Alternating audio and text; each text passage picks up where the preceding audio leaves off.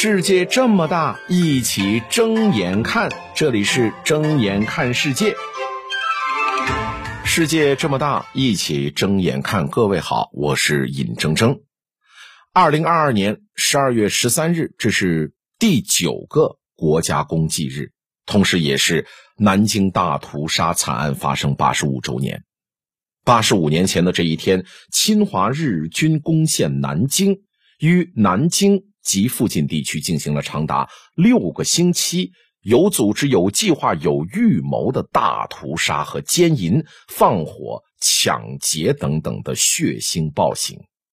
在南京大屠杀当中，大量的中国平民以及战俘被日军杀害，无数的家庭支离破碎。南京大屠杀的遇难人数超过了三十万人。那今天呢？有人在网上就问了。说我们为什么要铭记这段历史？难道是望是让我们记住这段仇恨吗？各位，今天这期音频，我就来为各位解释解释。说到说到，我们为什么每一个中国人都要牢牢的记住这段历史？这是因为，即便有如此多的铁证以及屠杀的幸存者在世。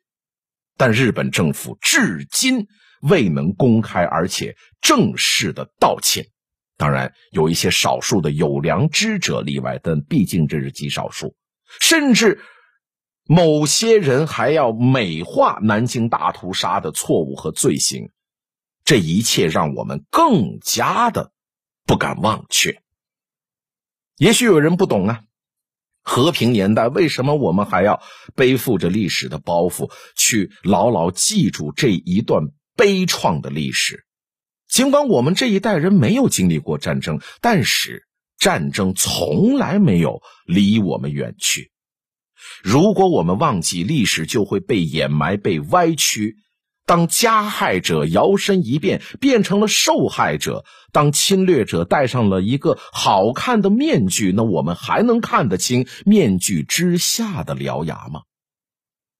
从一九九四年开始，南京市每年都会在十二月十三日举行哀悼仪式。到了二零一四年，十二月十三日成为南京大屠杀死难者国家公祭日。而在日本各种历史教科书和媒体报道当中，对南京大屠杀是有着很多恬不知耻的内容。南京大屠杀常常呢被这些媒体、被这些教科书弱化为南京事件，而长达四十多天的大屠杀呢被故意扭曲为中国军队顽强抵抗的后果，说有部分居民死亡。这简直就是不要脸呢！你侵犯我家了，我还不能抵抗？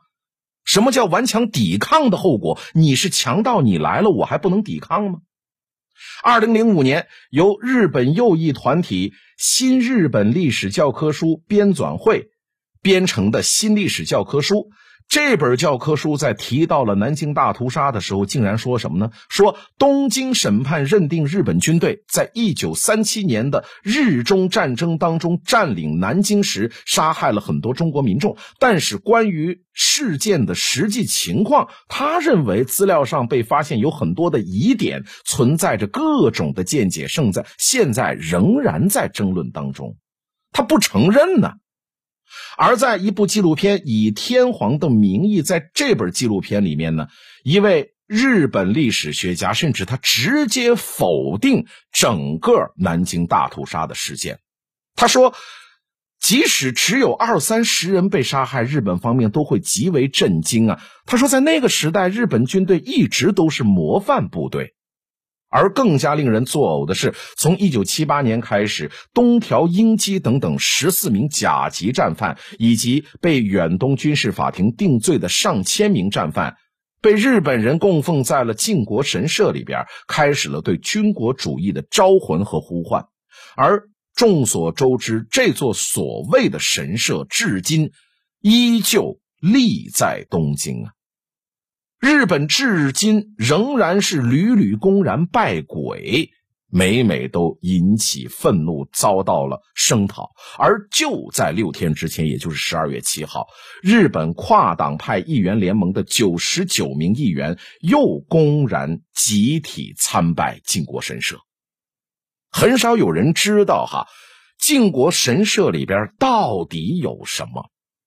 在今年的六月份，一段关于对日本靖国神社的非正常拍摄视频被一位网友公之于众，这个内容是引发了全网的哗然。不看不知道哈，这日本人为了洗白自己，已经到了无所不用其极的地步。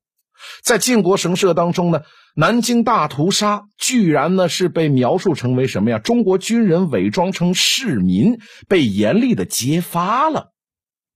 手无寸铁的南京老百姓，竟然被说成是伪装的中国军人。一段人类历史上罄竹难书、惨绝人寰的大屠杀，竟然被洗白和美化到如此地步，那任何一个有良知的人都没办法抑制住内心的愤怒啊！而根据这个发布视频的网友哈，他说，在靖国神社的游旧馆里，竖有四个大字儿。叫做卧薪尝胆。那毫不夸张的说，一旦有机会的话，日本军国主义就会卷土重来。长期以来，日本就是这样对战争大兴美化教育，把军国主义思想潜移默化的灌输给了一代又一代的日本民众，这让人不寒而栗呀。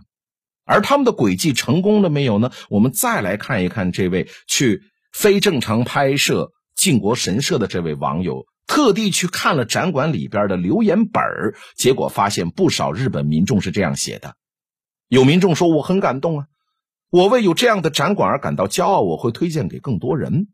也有人说，我们日本人今天的幸福要感谢先人的伟大功绩。各位，这大概就是参拜了靖国神社之后日本民众的真实想法。而在 B 站上的一段。街头采访视频也可以看得出来，日本的普通民众已经被洗脑到了什么地步。记者问他，南京大屠杀的时候，一个年轻的日本女孩居然笑了。他说：“哎呀，哈哈哈，我忘了。”所以各位，咱不说口号，咱们就讲一些真实的发生在日本社会的事儿。每年的日本战败日，靖国神社的门口都会出现一帮跳梁小丑，他们穿着旧日本的军服。得意洋洋的操练，这个就是日本的极端右翼。本人对战争和战后的心理是充满着矛盾，充满着敏感和扭曲。而其实我以前也说过很多次哈，而这一次呢，在本期音频呢，我讲一个非常小的一面，就是表现的自由。一直以来，日本社会引以为傲的，除了自己高洁的品格，比如说哈。有一些媒体也报道嘛，在世界杯上捡垃圾啊，啦啦队被日本队为这个日本队喝彩加油之后，退场之后把垃圾给带走啊，这个就是宣传方面的自由度。在日本的书店里，经常能够看到很多光怪陆离主张的书。你比如说，日本前首相安倍晋三被这个呃山上彻野枪杀之后，有关山上彻野的自传电影也在一些小影院上映。这其实有点不可思议，但是日本他就可以这么干，他们称之为表现的自由。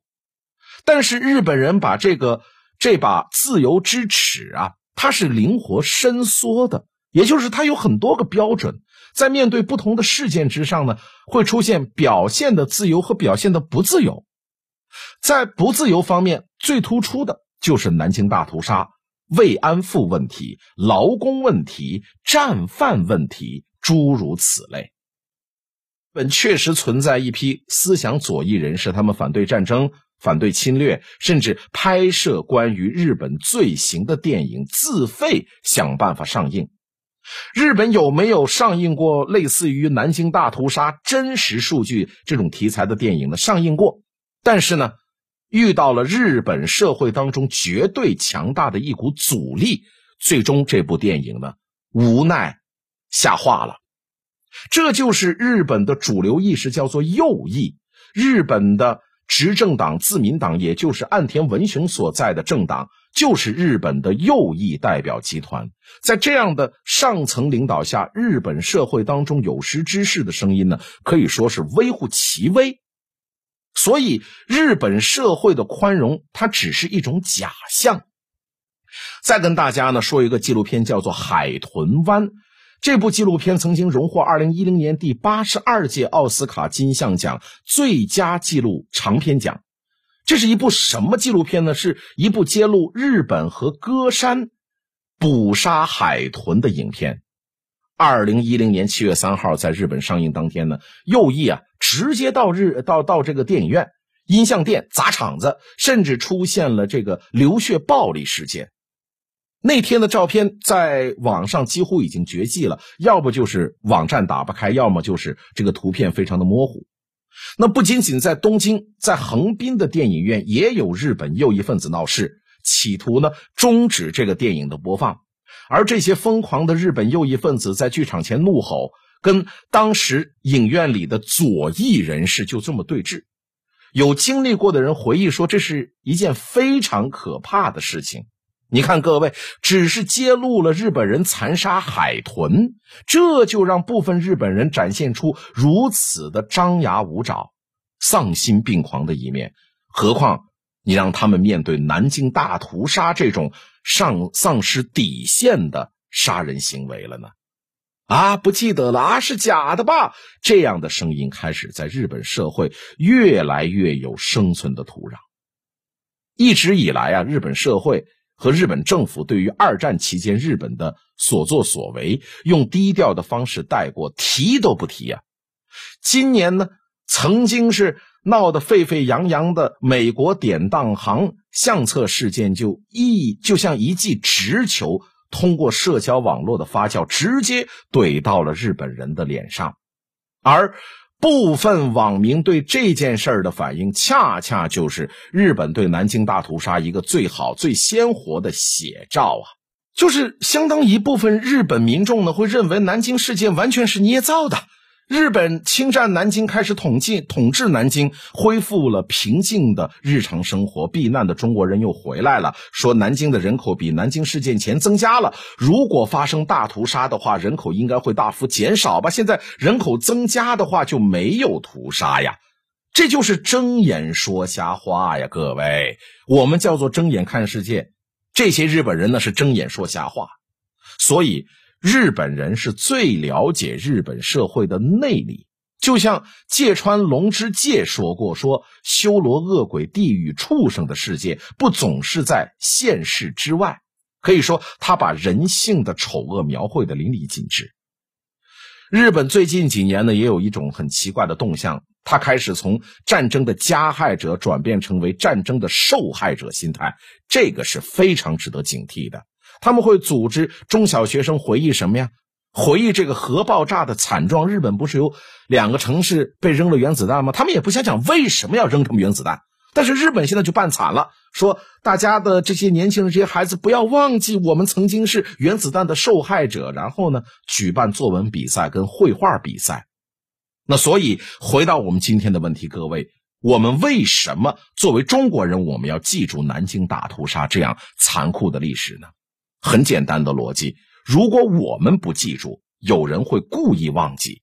书籍他们说是乱写的，照片他们说是捏造的，类似的方法有很多很多。虽然物化的东西都可以被毁灭，但是人的记忆不会被毁灭。记忆存在于每个人的脑子里，而且要世世代代的延续下去。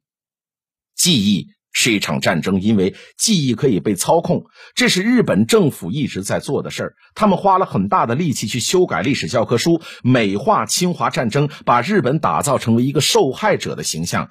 只是记得自己曾经被核弹炸过，但是他完全不记得自己曾经做过些什么。这是一场无形的对峙，我们每个人都身处其中。知日，但是不能昧日，历史不能忘。更加不敢忘。睁眼看世界，世界这么大，一起睁眼看。感谢收听。